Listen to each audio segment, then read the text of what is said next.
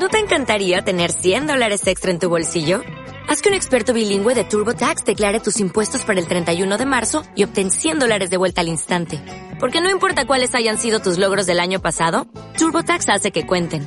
Obtén 100 dólares de vuelta y tus impuestos con 100% de precisión. Solo con Intuit TurboTax. Debes declarar para el 31 de marzo. Crédito solo aplicable al costo de la presentación federal con TurboTax Full Service. Oferta sujeta a cambios o cancelación en cualquier momento.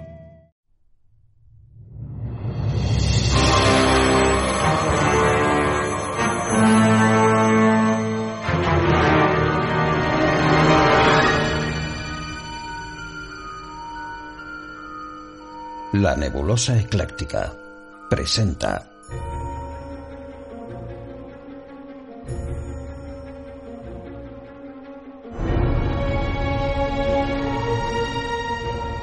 Muerte de un dios de Henry Sinclair Whitehead.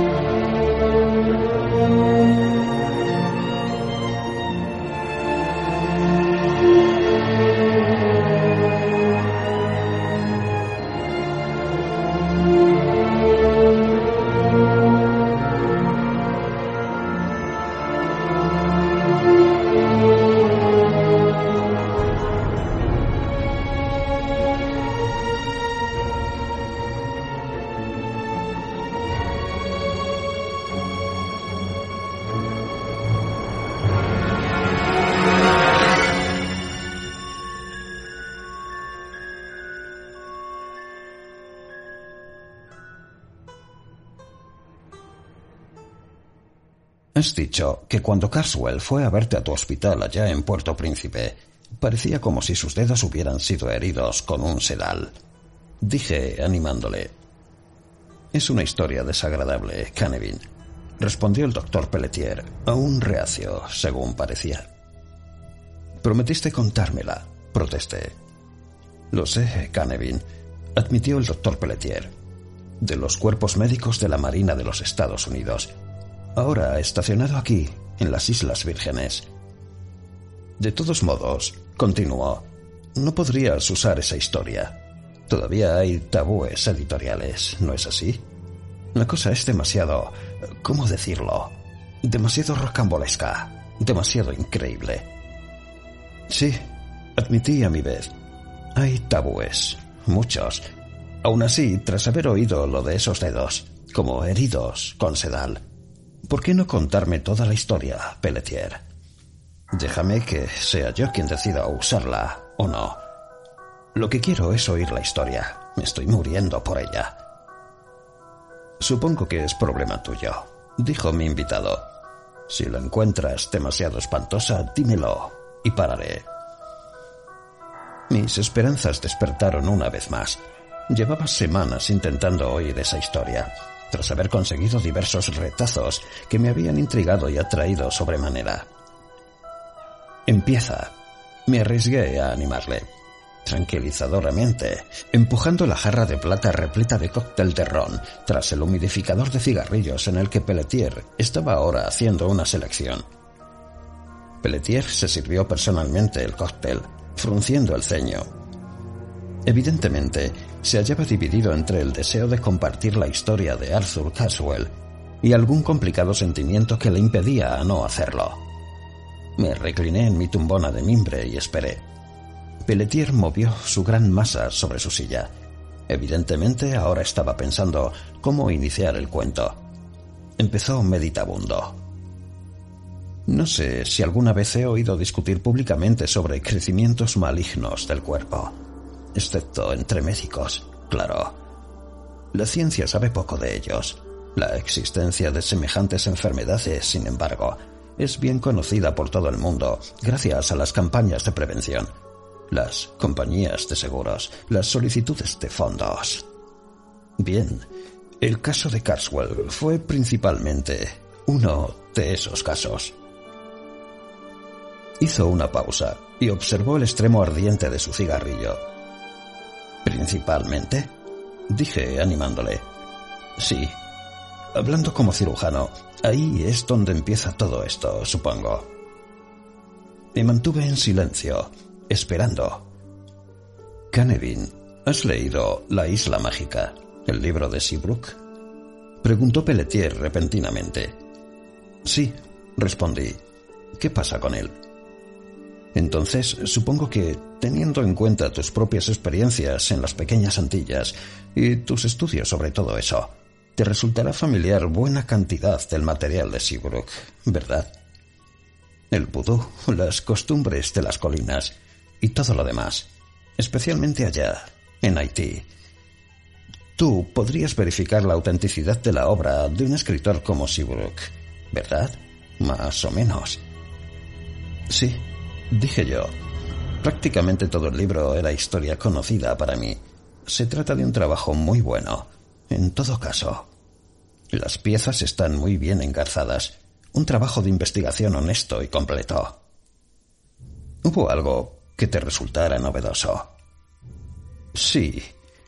La afirmación de Seabrook que, durante el bautismo, se producía un intercambio de personalidades entre la cabra que iba a ser sacrificada y la joven negra, en el capítulo titulado Girl Cry Goat Cry. Eso, al menos, me resultó nuevo, debo admitirlo. Recordarás, si lo leíste con atención, que él atribuía ese fenómeno a su propia inclinación hacia el tema. ¿No es ese el caso, Canevin? Sí, asentí. Creo que ese es el modo en el que lo expresaba. Entonces, continuó el doctor Pelletier, asumo que todo ese material suyo. He notado que últimamente ha habido un montón de escritores que han seguido sus pasos. ¿Te resulta lo suficientemente familiar como para que tengas una idea clara de cómo los dioses haitianos africanos, como Ogon Badagris, Dambala y demás, toman posesión durante un breve periodo de tiempo del cuerpo de algún devoto? ¿Verdad? Entiendo perfectamente la idea, dije yo. El señor Seabrook la menciona entre varios otros fenómenos locales. Fue un viejo negro el que se acercó a él mientras estaba comiendo e introdujo sus sucias manos en los platos de la comida, lo que le sorprendió considerablemente. Después, este mismo viejo se vio rodeado por adoradores que le llevaron a Homefort, o Casa Voodoo, más cercano. Una vez allí, le dejaron sentarse en el altar, le trajeron comida, colgaron sobre él todas sus joyas, le adoraron durante un tiempo. Después, característicamente, una vez que la posesión por parte de la deidad cesó, y el viejo volvió a ser el mismo abuelo inútil que era antes, volvieron a ignorarle casi por completo. Eso lo resume con exactitud. Se mostró de acuerdo el doctor Pelletier. Eso, Canevin, esa especie de cosa, quiero decir, es el punto de partida real de este terrible asunto de Arthur Caswell. ¿Quieres decir? Me abalancé sobre Pelletier, enormemente intrigado. No tenía ni idea de que hubiera vudú mezclado en el caso. Quiero decir que la primera sospecha que tuvo Arthur Caswell de que algo iba urgentemente mal fue precisamente tras haber experimentado una posesión como la que acabas de describir. Pero... pero... protesté. Yo había supuesto... Tenía todas las razones para creer que se trataba de un asunto médico. Vaya, o sea, que te resistías a contármelo porque... Precisamente, dijo el doctor Pelletier calmadamente. Se trató de un caso médico, pero como ya he dicho, empezó de una manera prácticamente idéntica a esa ocupación del cuerpo de aquel viejo negro por parte de Ogon Badagris, o quienquiera que fuese la diabólica deidad que rondara por allí. Un fenómeno que, como tú mismo has dicho, es bien conocido por tipos que, como tú, se sienten atraídos por este tipo de cosas, y que sucedió tal y como lo registró Seabrook. Bueno, dije yo, continúa a tu aire, Pelletier. Haré lo mejor por escuchar. ¿Te importa que te haga alguna que otra pregunta ocasional? En lo más mínimo, dijo el doctor Pelletier consideradamente. Se acomodó hasta obtener una postura aún más pronunciadamente recostada sobre mi tumbona de juncos chinos. Encendió otro cigarrillo y continuó. Carswell había conseguido entablar una considerable intimidad con el culto a la serpiente del interior de Haití y con todo ese tipo de cosas que te son familiares. ese tipo de cosas recogidas por primera vez, al menos en lengua inglesa, en el libro de Seabrook. Todos los encuentros, y el bautismo, y los sacrificios de los pollos, y el toro, y las cabras, las orgías de los adoradores, el retumbar y la emoción de los tambores en rata, todo ese extraño, incomprensible culto a la serpiente, en apariencia bastante tonto, en realidad mortal, que los daomellanos trajeron consigo a la vieja hispaniola, donde se extendió a Haití y a la República Dominicana.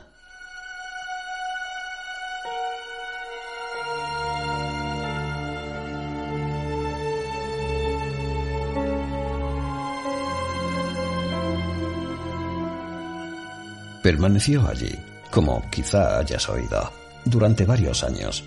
Fue allí en primer lugar porque todo el mundo en casa pensaba que era una especie de fracasado. Se ganó bien la vida, además, de un modo que nadie salvo a un tipo original como él se le hubiera podido ocurrir. Cazaba patos en las marismas del Leogane, los secaba y los exportaba a Nueva York y a San Francisco, las dos ciudades con más chinos de Estados Unidos. Para ser un fracasado, además, Caswell era un muchacho de apariencia particularmente despierta, en el sentido inglés de la palabra.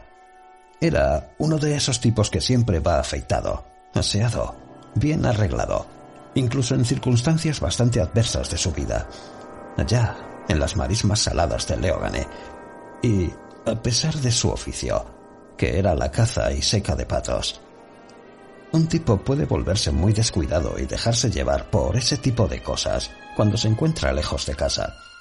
Lejos, además, de comodidades como las que puede haber en un lugar como Puerto Príncipe. De hecho, la primera vez que lo vi allá en el hospital de Puerto Príncipe, tenía la apariencia de un tipo que acabara de bajar de un yate, y eso además después de haber vivido una experiencia de lo más singular que habría inquietado o destrozado los nervios prácticamente de cualquiera. Pero no al viejo Carswell. No, señor. Lo de viejo Carswell, Canevin, es en todo caso una especie de término afectuoso.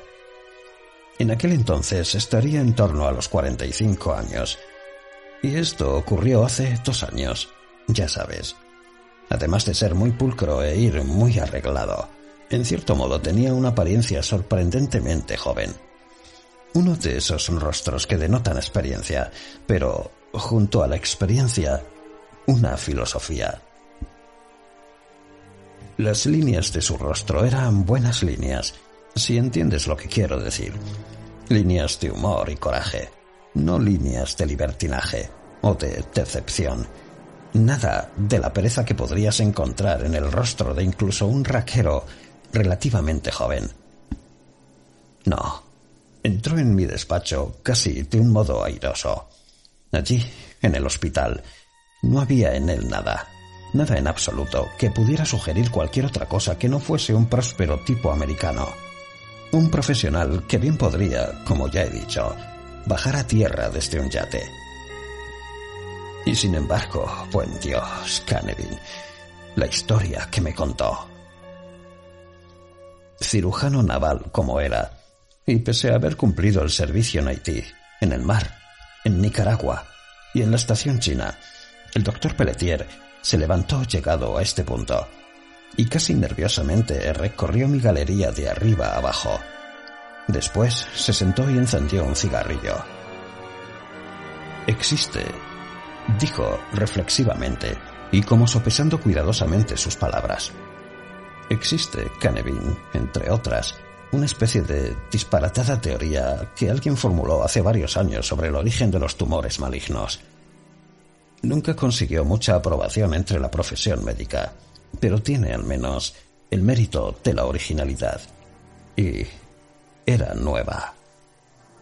Debido a estos factores, tuvo cierto peso en su momento, y aún hay quien dentro y fuera de la profesión médica sigue creyendo en ella viene a decir que existen ciertos nuclei, ciertas masas, por así decirlo, de material corpóreo que han persistido.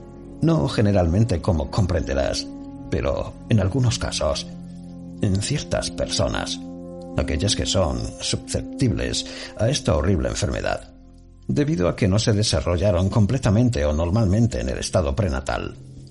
Es decir, pequeños rincones de la estructura corporal que permanecen sin desarrollarse. No sé si me estoy expresando con claridad. De acuerdo con esta hipótesis, algo algo como un impacto repentino, una contusión, una patada, un puñetazo, el resultado de una caída o lo que sea que cause un traumatismo. Es decir, una lesión física, ya sabes, en uno de estos lugares claves. Y esa pequeña masa sin desarrollar empieza a crecer. Y de este modo desplaza el tejido normal que la rodea. Una objeción a esta teoría es que existen al menos dos variedades de tumor bien conocidas y reconocidas científicamente. El carcinoma, que a su vez se divide en dos tipos, el duro y el blando, y el sarcoma, que es una cosa suave, lo que popularmente se entiende por tumor. Por supuesto, todos son tumores, diferentes clases de tumores, tumores malignos, lo que le otorga cierta credibilidad a la teoría que acabo de mencionar es la malignidad, el elemento de crecimiento. Porque, sea cual sea la razón fundamental de su existencia, lo cierto es que crecen, Canevin, tal y como está bien reconocido. Y esta teoría de la que he estado hablando ofrece una explicación para ese crecimiento. El término maligno se refiere en realidad a que algunas de estas cosas parecen tener, como si dijéramos, vida propia. Todo esto probablemente ya lo sabías, ¿no? Asentí en silencio. No deseaba interrumpirle. Podía ver que este aspecto tangencial científico debía de tener algo que ver con la historia de Carswell. Ahora, continuó Pelletier, ten en cuenta este hecho, Canevin. Déjame que te lo plantee en forma de pregunta. ¿Cómo está? ¿A qué clase o tipo de adorador vudú dirías que a partir de tu conocimiento de estas cosas suelen ocurrirle estas posesiones por parte de sus deidades? Al incompleto, al anormal, a un anciano o a una mujer. Dije yo lentamente, reflexionando. O a un niño o quizás a un idiota. En toda Europa se considera que los idiotas, los viejos brujos, los niños retrasados, incluso el tonto del pueblo y similares, mantienen una extraña relación con la deidad. O con Satán. Es una creencia campesina completamente arraigada. Incluso entre los maometanos, el idiota o retrasado es el afligido de Dios. No hay otra creencia mejor establecida en este tipo de pensamiento. Precisamente, exclamó Pelletier. Y Canevin, volvamos una vez más al ejemplo de Seabrook del que hablábamos antes. ¿Qué tipo de persona era poseída? Un viejo chocho, dije yo, bastante entrado en la chochez, aparentemente. Correcto, una vez más. Date cuenta de dos cosas. Primera, admitiré, Canevin, que esa teoría que acabo de exponerte nunca acabó de convencerme demasiado. Podría ser cierta, pero muchos hombres de primera fila de nuestra profesión la descartaron, y yo seguí esa guía negativa, y no pensé mucho de ella. O más bien, en ella. La atribuí a los vapores del teórico que la formuló por primera vez, y ahí lo dejé. Ahora, Canevin, estoy convencido de que es cierta. Pasemos a la segunda cosa. Entonces, cuando Carswell acudió a mi despacho en el hospital, allá en Puerto Príncipe, la primera cosa que noté en él, nunca le había visto antes, claro, fue una peculiar y casi indescriptible discrepancia. Una discrepancia entre su apariencia general de aseo a prueba de bomba, su estado de forma en general el aspecto pulcro de sus ropas. Parecía en buenas condiciones, quiero decir, y sin embargo, había algo en cierto modo fofo, oculto bajo alguna parte de su maquillaje. No podía concretar de qué se trataba, pero estaba allí. Una sugerencia de que había algo en él que se oponía a la impresión que daba de ser un tipo intachable. Un buen tipo de esos que te gustaría tener junto a ti en un apuro. Ese tipo de persona.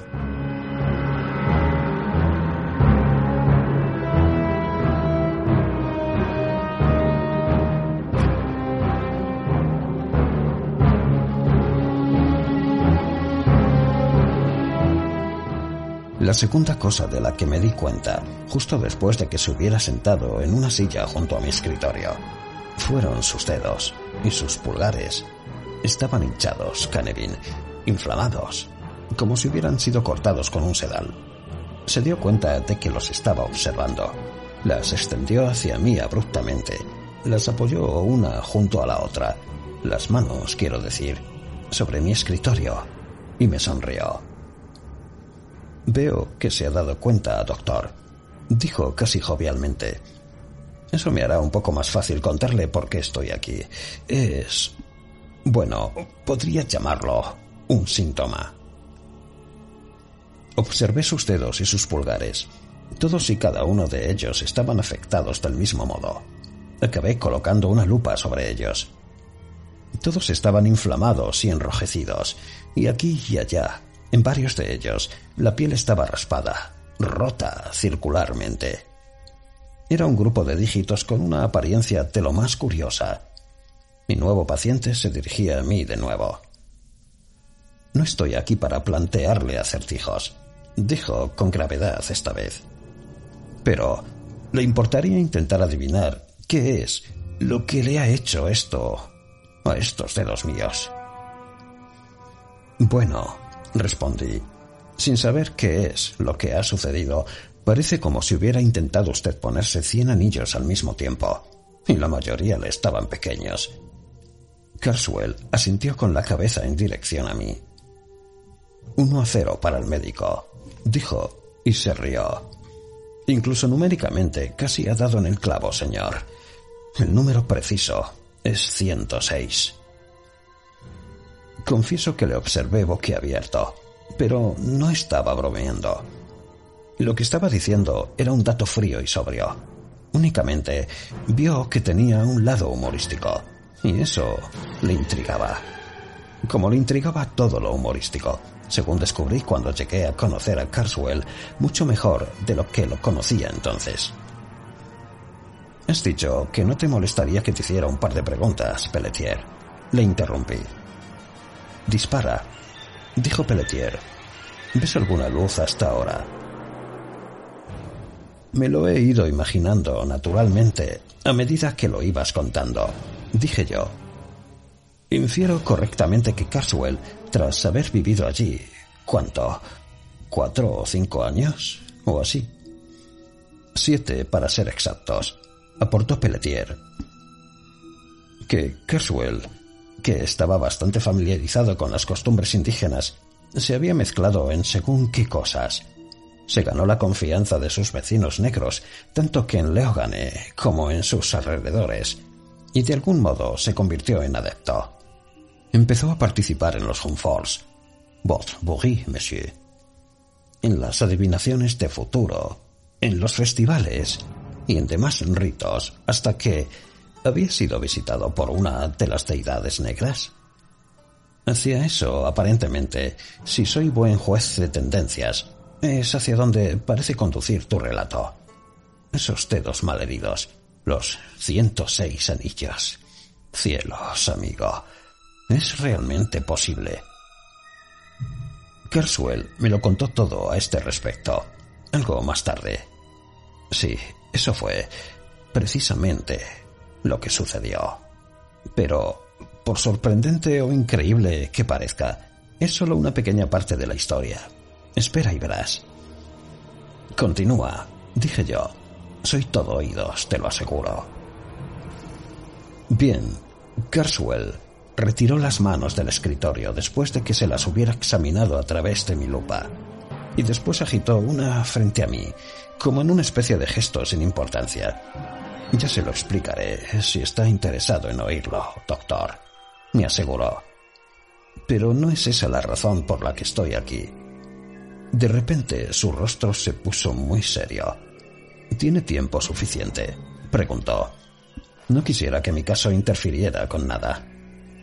De sobra, dije yo, y él se inclinó hacia adelante en su silla. Doctor, dijo, no sé si ha oído o no mi nombre con anterioridad. Me llamo Carswell y vivo en Leogane. Como habrá podido comprobar, soy americano como usted, incluso después de siete años ahí fuera, cazando patos, principalmente, sin apenas relacionarme con los blancos durante bastante tiempo. No me he vuelto nativo, ni nada por el estilo. No quisiera que pensara que soy uno de esos vagos. Me observó interrogante, como intentando adivinar mi opinión sobre él. Había estado a solas durante mucho tiempo, quizás demasiado. Asentí en su dirección. Él me miró directamente a los ojos y me devolvió el asentimiento. Supongo que nos entendemos el uno al otro, dijo. Después continuó. Hace siete años que me vine aquí, y aquí he vivido desde entonces. Me atrevería a decir que las pocas personas que me conocen me tienen por una especie de fracasado. Pero, doctor, había una razón para ello, una razón muy clara. No me extenderé en ello más allá de la parte que a usted le toca. La parte médica me refiero. Por eso es por lo que he venido. Se levantó entonces, y por fin pude ver lo que provocaba esa discrepancia de la que antes hablaba, esa fofez que tanto contrastaba con el aspecto general del hombre. Se levantó las faldas de su blanca chaqueta de drill y puso su mano un poco a la izquierda del centro de su estómago. Observe esto, dijo, y avanzó hacia mí. Allí, justo sobre el centro izquierdo de esa zona y extendiéndose hacia el bazo, en el costado izquierdo, ya sabes, había una protuberancia. Vista de cerca resultaba evidente que se trataba de un crecimiento interno. Aquello era lo que le hacía parecer fofo, ventrudo. Esto me fue diagnosticado en Nueva York, explicó Carswell, hace poco más de siete años. Entonces me dijeron que era inoperable. Después de siete años, me atrevería a decir que, si acaso, ha empeorado. Para no andarnos con rodeos, doctor, en aquel entonces me dejé ir. Me salí de un negocio prometedor. Rompí mi noviazgo. Me vine aquí. No me voy a explayar en todo ello, pero fue muy duro, doctor. Muy duro. He aguantado bien hasta ahora. No me ha molestado hasta hace poco. Esa es la razón de que haya venido aquí esta tarde, para verle a usted, para ver si se puede hacer algo. ¿Ha estado creciendo últimamente? Pregunté. Sí, dijo Carswell sencillamente. Dijeron que me mataría, probablemente en un año o así, a medida que creciera. Pero no ha crecido demasiado. Después de todo, ha aguantado algo más de siete años. Hasta ahora. Acompáñeme a la sala de operaciones. Le invité. Y quítese la ropa. Le echaremos un buen vistazo. Lo que usted diga, respondió Carswell, y me siguió hasta la sala de operaciones en aquel mismo momento. Le eché un buen vistazo a Carswell, superficialmente al principio. Ese examen preliminar reveló un crecimiento bastante típico, limitado, no del tipo fibroso, en la localización que ya he descrito, y del tamaño de la cabeza de un hombre normal. Yacía a bastante profundidad. Estaba, como lo llamamos nosotros, encapsulado. Aquello, por supuesto, era lo que había mantenido con vida a Carswell. Después le pasamos los rayos X de arriba a abajo y de costado. Esas cosas no siempre responden bien a los exámenes radiográficos, es decir, a los rayos X. Pero esta se mostró de un modo lo suficientemente claro. En el interior parecía una especie de oscura masa triangular, con el vértice más pequeño en la parte superior. Cuando el doctor Smithson y yo lo hubimos examinado por completo, le pregunté a Carswell si quería o no quedarse con nosotros ingresar en el hospital como paciente para recibir tratamiento. Estoy por completo en sus manos, doctor, me dijo. Me quedaré o haré lo que usted quiera que haga. Pero primero... Y por primera vez pareció ligeramente avergonzado. Creo que será mejor que le cuente la historia que me ha llevado a venir aquí. En todo caso, hablando en plata, ¿cree que tengo alguna oportunidad? Bueno, dije yo, hablando en plata, sí, hay alguna oportunidad. Quizás del 50%, quizás algo menos. Por una parte, esta cosa ha sido dejada a sus anchas durante siete años, desde que le hicieron el diagnóstico original. Probablemente es menos operable ahora de lo que lo era cuando estaba usted en Nueva York.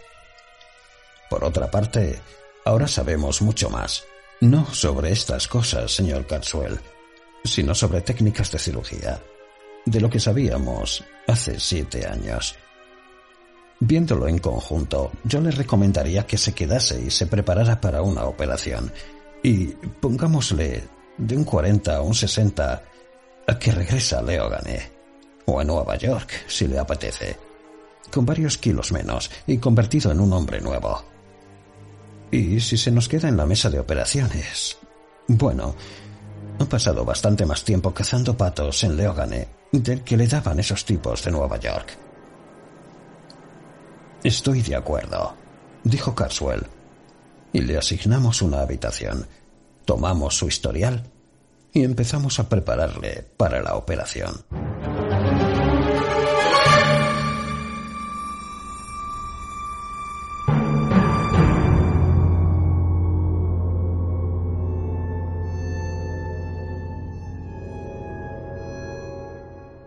Realizamos la operación dos días más tarde, a las diez y media de la mañana, y en el tiempo transcurrido entre medias, Caswell me contó su historia.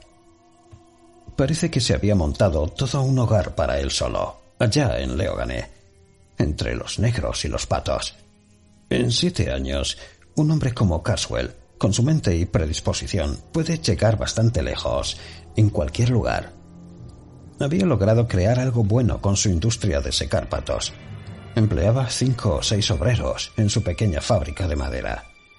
Reconstruyó una casa bastante buena que consiguió a cambio de prácticamente nada en cuanto llegó. Recolectó antigüedades locales para añadirlas al equipamiento que había llevado consigo.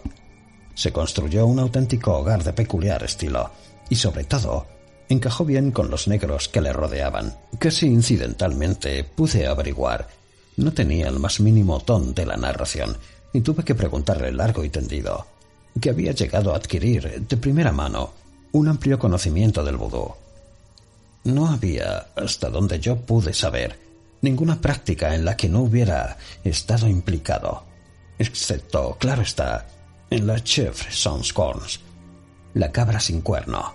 Ya sabes, el sacrificio humano reservado para las grandes ocasiones. De hecho, negaba vehementemente que los practicantes del vudú recurrieran a esa práctica. Dijo que era una falacia que únicamente se utilizaba para escrimirla contra ellos, que en realidad ellos nunca hacían cosas semejantes. Nunca las habían hecho, a no ser en tiempos prehistóricos, ya en Guinea, en África, pero no había nada sobre todo ello en lo que no hubiera metido los dedos, y la mano entera también. El hombre era una enciclopedia andante de las creencias, costumbres y prácticas de los nativos. Sabía también cada vuelta y giro de su jerga. Tal y como había dicho al principio, no se había vuelto nativo en lo más mínimo, y sin embargo, sin renunciar ni un ápice a su dignidad de hombre blanco, lo había absorbido todo eso nos llevaba hasta el suceso específico, la historia que, había dicho, acompañaba al motivo que le había llevado a dirigirse al hospital de Puerto Príncipe, a nosotros. Parece que su sarcoma no le había molestado prácticamente nunca, de no ser por un incremento muy gradual en su tamaño de año en año. Dijo que no habría sabido que tenía uno. En otras palabras, nunca le provocó dolor o molestias directas, más allá de notar que la maldita cosa estaba allí, creciendo en su interior, acercándole más y más al final de su vida que le habían vaticinado los médicos de Nueva York. Entonces, algo había sucedido tan solo tres días antes de que llegara al hospital. Una tarde había perdido repentinamente la conciencia mientras recorría el sendero de conchas que conducía a la entrada de su casa. La última cosa que recordaba era estar a unos cuatro pasos de la puerta. Cuando despertó, ya había oscurecido. Se hallaba sentado en una gran silla en su propia galería frontal, y la primera cosa que percibió fue que los dedos de sus manos se le habían inflamado y le dolían intensamente. La siguiente cosa fue que había antorchas ardiendo a lo largo de todo el borde de la galería, y también abajo en el patio frontal, y a lo largo del camino, al otro lado de la valla de madera que separaba su propiedad de la carretera. Y a la luz de estas antorchas pudo ver un enjambre de literalmente cientos de negros, reunidos en torno a él, la mayoría de rodillas, alineados a lo largo de la galería y abajo en el patio, postrados, cantando, echando tierra y arena sobre sus cabezas. Y cuando se echó hacia atrás en su silla, algo le hizo daño en la nuca. Y descubrió que casi se había ahogado a causa de los collares, hilos de cuentas, monedas de oro y plata agujereadas, y demás adornos que habían sido colgados alrededor de su cabeza. Sus dedos incluidos los pulgares, se hallaban completamente recubiertos de anillos de oro y plata. Muchos de ellos tan apretados que le cortaban la circulación. A partir del conocimiento de sus creencias, reconoció lo que le había sucedido. Probablemente se figuró, se había desvanecido mientras recorría el sendero, aunque semejante cosa no fuera común en él. Y los negros habían supuesto que había sido poseído. Del mismo modo que él había visto a personas de color, principalmente niños, viejos, mujeres y retrasados mentales, similarmente poseídas. Sabía que, ahora que se había recuperado de lo que fuera que le hubiera sucedido, la adoración debería cesar. Y si simplemente se sentaba tranquilo y aceptaba lo que le estaba sucediendo, ellos Tan pronto como se dieran cuenta de que volvía a ser el mismo, le dejarían a solas y podría conseguir cierto alivio de este incómodo batiburrillo que le rodeaba. Librarse de los collares y los anillos, disfrutar de algo de intimidad. Pero lo extraño de todo aquello es que no se marcharon. No, la multitud alrededor de la casa y en la galería aumentó en número antes de disminuir, hasta que al final se vio obligado a causa de la pura incomodidad. Dijo que había llegado a un punto en el que sintió que no podía aguantarlo ni un momento más. Habló con la gente y solicitó que le dejaran en paz. Después de aquello, dijo, se marcharon de inmediato y le dejaron tranquilo, sin una sola protesta. Pero, y esto era lo que le había causado la mayor perplejidad de todo, no le quitaron ni los collares ni los anillos. No, le dejaron puesto el juego completo de colgantes de metal que le habían colgado. Y una vez se hubo quedado a solas, tal y como había solicitado, eh, y hubo entrado en su casa y se hubo quitado los collares, y hubo conseguido que los anillos aflojaran, lo siguiente que sucedió fue que el viejo papá Joseph, el papaloi local, junto con otros tres o cuatro papalois, o doctores brujos, de los pueblos vecinos, seguidos por un hombre muy viejo que era conocido por Caswell como el Hogan, o doctor brujo principal de la zona. Vinieron a él en una especie de procesión y se arrodillaron a su alrededor sobre el suelo de su sala de estar, y depositaron sobre el suelo calabazas de nata y botellas de ron rojo y pollo cocinados e incluso un gran bol de porcelana de sopa de Tania, un plato que abominaba, pues dijo que siempre le había sabido a agua caldosa y después se marcharon dejándole estos comestibles. Dijo que esta especie de atención persistió durante los tres días que permaneció en su casa en Leogane, hasta que partió hacia el hospital. Y aparentemente hubiera continuado, de no haberse trasladado a Puerto Príncipe con nosotros.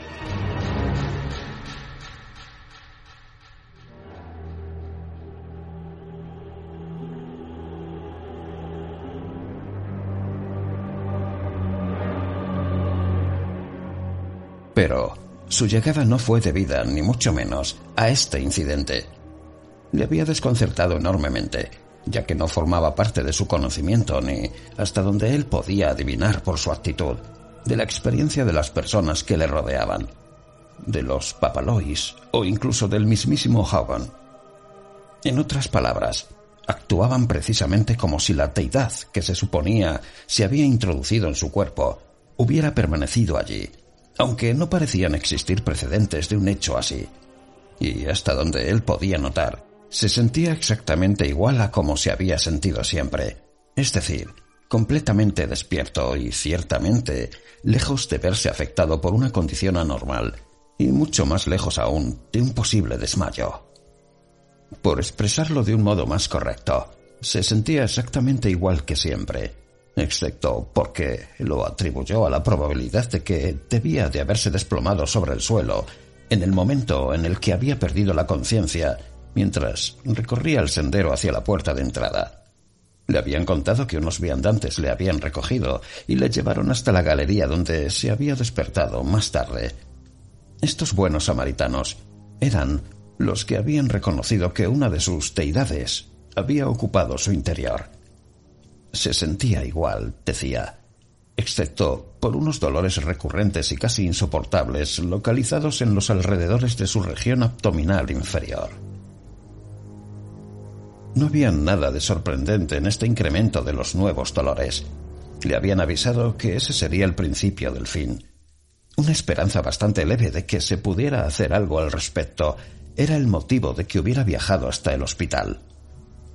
Un detalle que dice muchísimo al respecto de la fortaleza del hombre, su fuerza de carácter, que llegara tan alegremente, que estuviera de acuerdo con lo que le habíamos sugerido que hiciera, que permaneciera con nosotros, enfrentándose a aquellas oportunidades comparativamente escasas con una completa alegría. Pues, no engañamos a Carswell, las oportunidades eran ciertamente escasas, 60 a 40 había dicho yo. En realidad, tal y como más tarde le dejé claro, las oportunidades favorables, según se podía extrapolar a partir de los índices de mortalidad, eran bastante menores aún. Acudió a la mesa en un estado mental prácticamente idéntico a su acostumbrada alegría. Nos estrechó las manos y se despidió de mí y del doctor Smithson, por si acaso. Incluso hizo lo propio con el doctor Jackson, que actuó de anestesista. Carswell requirió una enorme cantidad de éter para poder ser sedado. Su conciencia persistió durante más tiempo, quizás, que la de cualquier otro paciente que yo pueda recordar. Finalmente, en todo caso, el doctor Jackson me indicó que podía proceder. Y con el doctor Smithson a mi lado, armado con los forceps, hice la primera incisión. Mi intención era, tras un cuidadoso estudio de las placas de los rayos X, abrir frontalmente cortando de arriba abajo, iniciar el drenaje de inmediato y dejar abierta la herida en el tejido sano, para intentar curarla tras retirar su contenido. Esa ha sido la técnica utilizada en la mayor parte de operaciones que han tenido éxito. Fue una tarea relativamente sencilla, la de exponer la capa exterior de la piel. Una vez logrado esto, y tras intercambiar unas palabras de consulta con mi colega, abrí con extremo cuidado. Recordábamos que los rayos X habían mostrado, como ya he mencionado, una masa de forma triangular en el interior. Atribuimos esta apariencia a alguna oscura coloración química de los contenidos. Hice mis incisiones con el mayor cuidado y delicadeza, por supuesto. El momento crítico de la operación era precisamente aquel, y por supuesto requería la mayor exactitud. Al final, las capas exteriores fueron cortadas retiradas y apartadas. Después, con cuidado renovado, hice la incisión a través de la pared interior del tejido. Para mi sorpresa y para la del doctor Smithson, el interior se encontraba comparativamente seco. La gasa que la enfermera que nos asistía había pasado por encima del recorrido marcado por el bisturí apenas se había humedecido. Volví a pasar el bisturí por debajo de la extensión original de la incisión anterior, y después lo deslicé hacia arriba partiendo de su extremidad superior, ampliando enormemente la abertura. No sé si me sigues. Entonces, introduciendo una mano enguantada en esta larga abertura, palpé y descubrí de inmediato que podía mover con bastante facilidad los dedos alrededor del contenido interior. Empujé e introduje mis dedos más y más, metiendo finalmente las dos manos en el interior y sintiendo por fin que mis dedos se tocaban por detrás del bulto. Rápidamente ahora lo rodeé con los extremos de mis manos y con bastante facilidad lo extraje. Se trataba de una masa de varias libras de peso, de un material más o menos sólido. Lo dejé a un lado sobre la pequeña bandeja que había junto a la mesa de operaciones y deteniéndome de nuevo para consultar con el doctor Smithson, verás, la operación estaba yendo mucho mejor de lo que cualquiera de los dos nos habíamos atrevido a anticipar. Y viéndome animado por él a dar un paso radical que no habíamos esperado poder dar, inicié la disección del tejido normal circundante a las ahora colapsadas paredes.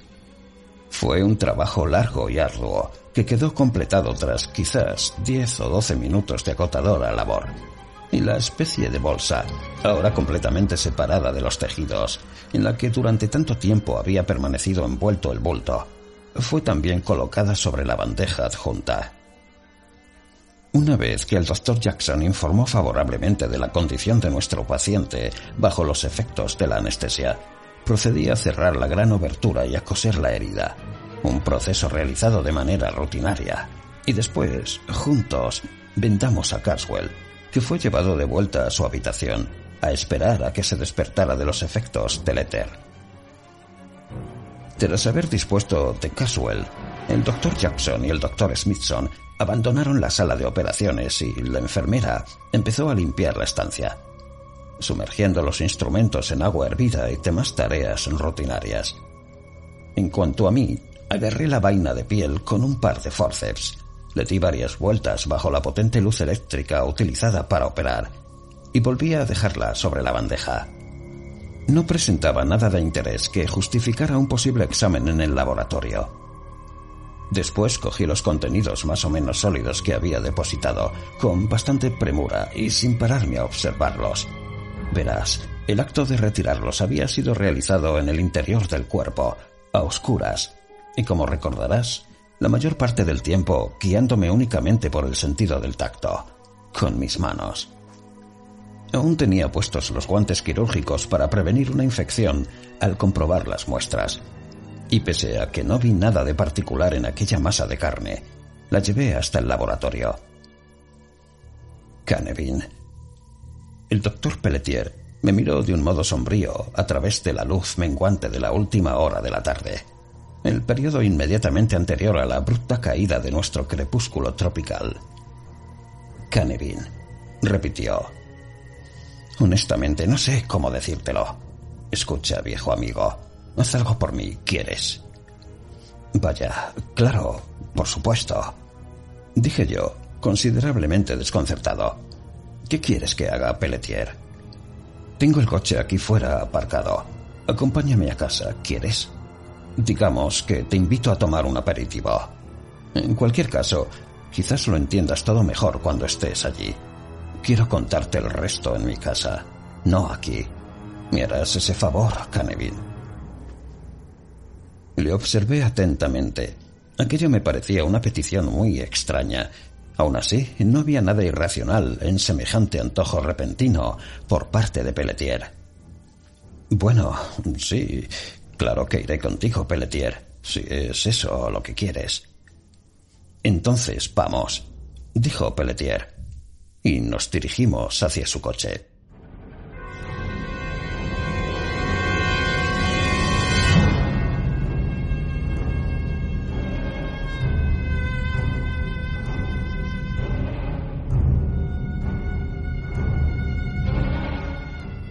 El doctor condujo personalmente y en cuanto hubimos pasado la primera curva de la más bien complicada ruta que va de mi casa a la suya, situada en la ideada cumbre de Denmark Hill, dijo con voz tranquila. Une ahora, Canevin, si me haces el favor, ciertos puntos de esta historia. Date cuenta, si eres tan amable, de cómo actuaron los negros de Leogane, según la historia de Caswell. Ten en cuenta también esa teoría sobre la que te he hablado. ¿La recuerdas con claridad? Sí, dije yo, más desconcertado aún. Entonces, sencillamente mantén bien presentes estos dos puntos, añadió el doctor Pelletier, y se concentró en dar agudos giros y en escalar la escarpada carretera durante el resto del trayecto hasta su casa. Entramos y encontramos a su criado preparando la mesa para la cena. El doctor Pelletier no está casado. Tiene un acogedor establecimiento para solteros. Pidió unos aperitivos y el sirviente se marchó a cumplir su encargo. Entonces me condujo hasta una especie de despacho, atiborrado de parafernalia médica. Retiró unos papeles de una silla. Me indicó que me sentara y tomó asiento en otra cercana. Y ahora escucha, dijo, y levantó un dedo en mi dirección. Llevé aquella cosa, como ya te he dicho, al laboratorio, dijo. La llevé en la mano, con los guantes aún puestos. La deposité sobre una mesa y la iluminé con un foco potente. Solo entonces pude echarle un buen vistazo por primera vez pesaba al menos varias libras. Tenía más o menos la masa y el peso de un coco grande y era del mismo color que su cáscara, es decir, una especie de marrón no muy fuerte. Observé que, tal y como habían indicado los rayos X, tenía forma triangular. Yacía apoyado sobre uno de sus costados, bajo aquella potente luz, y... Kennevin, que Dios me ayude. El doctor Pelletier se inclinó hacia mí con el rostro tembloroso y una gran seriedad en los ojos. Se movía, Canevin, murmuró. Y mientras la miraba, la cosa respiró. Sencillamente me quedé pasmado. Una muestra biológica como aquella no se mueve, Canevin. De repente empecé a temblar. Sentí que los pelos se me erizaban en la nuca Sentí escalofríos recorriéndome la columna.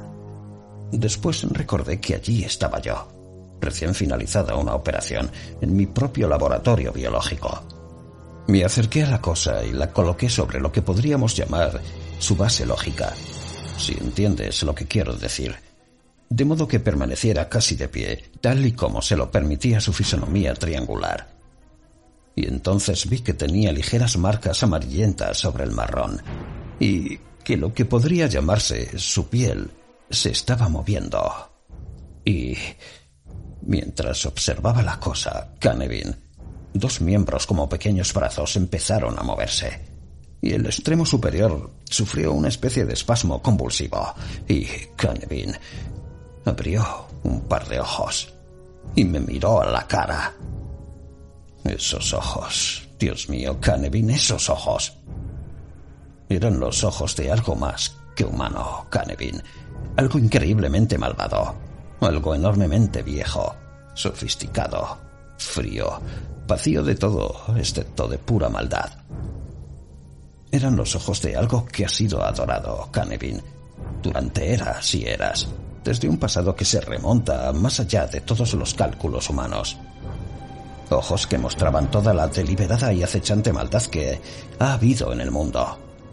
Los ojos se cerraron, Canevin, y la cosa se desplomó sobre uno de sus costados, y cabeceó y tembló convulsivamente. Estaba enfermo, Canevin, y ahora enardecido, recuperando la compostura, repitiéndome una y otra vez a mí mismo que estaba sufriendo un caso de nervios postoperatorios.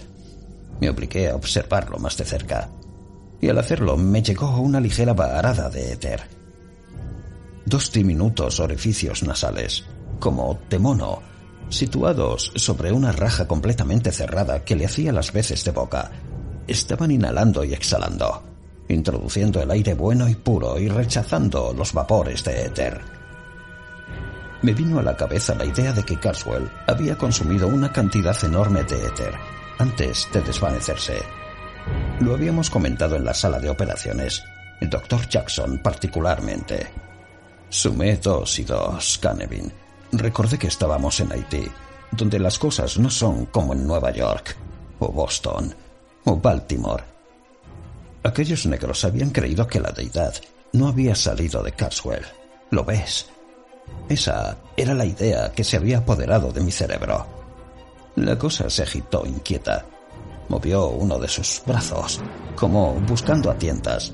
Después se quedó rígida. Cogí una jarra para muestras, Canevin, razonando, casi ciegamente, que si la cosa era susceptible al éter. Bueno, aún llevaba puestos los guantes y... temblando ahora de tal manera que apenas podía moverme, obligándome a dar cada paso, alcancé y agarré la cosa. Tenía un tacto como de cuero húmedo, y la solté en el interior de la jarra. Después llevé la bombona de alcohol preservador hasta la mesa y lo vertí hasta que la espantosa cosa quedó completamente cubierta, y el tarro quedó casi lleno de alcohol. Se retorció una vez, después rodó hasta quedar sobre su espalda, y yació inmóvil con la boca ahora abierta. ¿Me crees, Canevin? Siempre he dicho que con pruebas suficientes creería cualquier cosa, dije yo lentamente y sería el último en cuestionar una afirmación tuya, Pelletier. En todo caso, aunque, como tú mismo has dicho, probablemente he visto más cosas de este tipo que la mayoría, me parece que... Bueno... El doctor Pelletier no dijo nada. Entonces se levantó lentamente de su silla, se acercó a un armario y regresó con un ancho tarro de muestras. Depositó el tarro frente a mí en silencio.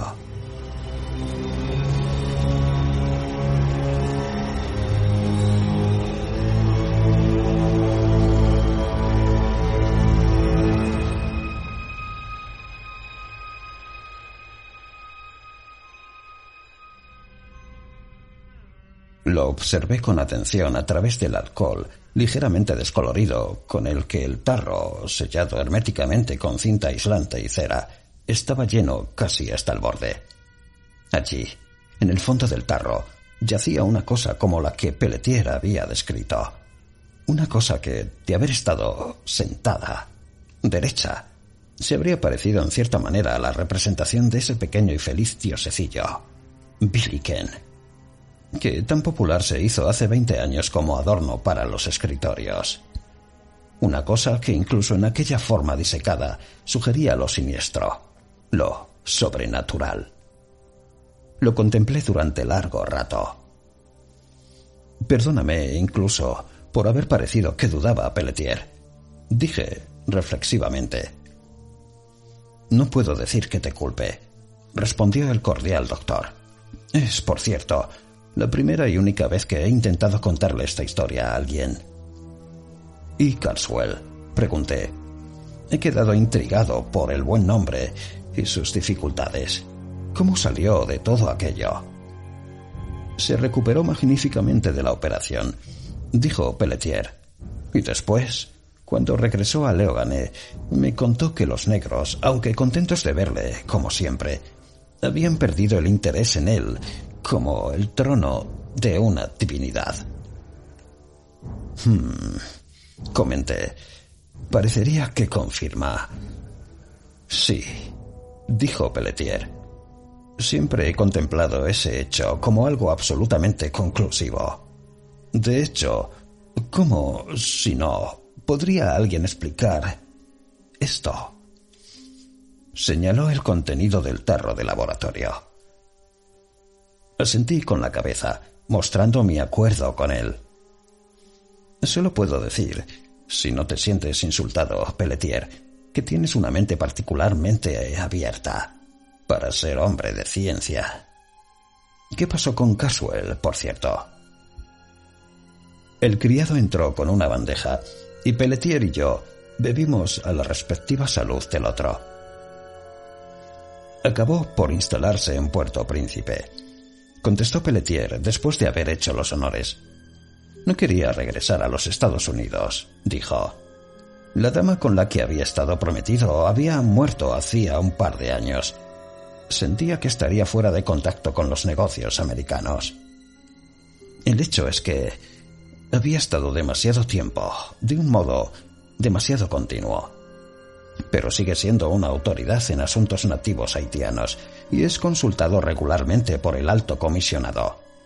Sabe, literalmente, más sobre Haití que los propios haitianos. Me gustaría que le conocieras. Tendríais mucho en común. Espero hacerlo, dije, y me levanté para marcharme. El criado apareció en la puerta, sonriendo en mi dirección. La mesa está servida para dos, señor, dijo. El doctor Pelletier abrió el camino hasta el comedor, dando por hecho que cenaría con él. En St. Thomas somos informales en este aspecto. Telefoneé a casa y me senté con él. Pelletier se echó a reír de repente. Estaba a mitad de su sopa en ese momento. Le miré intrigado. Dejó a un lado la cuchara y me miró a través de la mesa. No deja de ser curioso, comentó, cuando uno se para a pensarlo. Hay una cosa que Carswell no sabe sobre Haití y lo que allí sucede. ¿Y qué cosa es? Pregunté. Esa de ahí, dijo Pelletier, señalando hacia su despacho con su pulgar, del modo en el que lo hacen los artistas y los cirujanos. Creí que ya había tenido bastantes problemas como para tener que llevar también eso en la cabeza. Asentí mostrando mi acuerdo y continué disfrutando de la sopa. Pelletier tiene una cocinera entre un millón.